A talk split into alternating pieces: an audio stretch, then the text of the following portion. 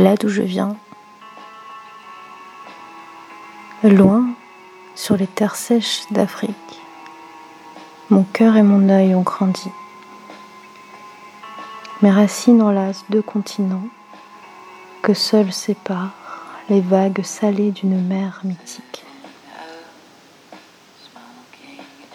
Des racines maternelles qui naissent au Sahel, berceau de générations d'artistes et pays dont le chant des koras vole par-delà les cases de terre battue et les déserts.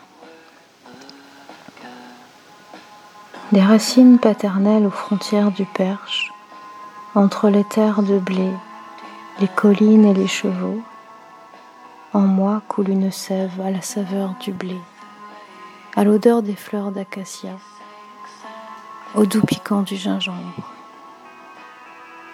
Les pieds dans la poussière, la tête dans les étoiles, au milieu des girafes et des rizières, là où coule un grand fleuve, je rêvais d'images, d'art et d'un atelier de verre.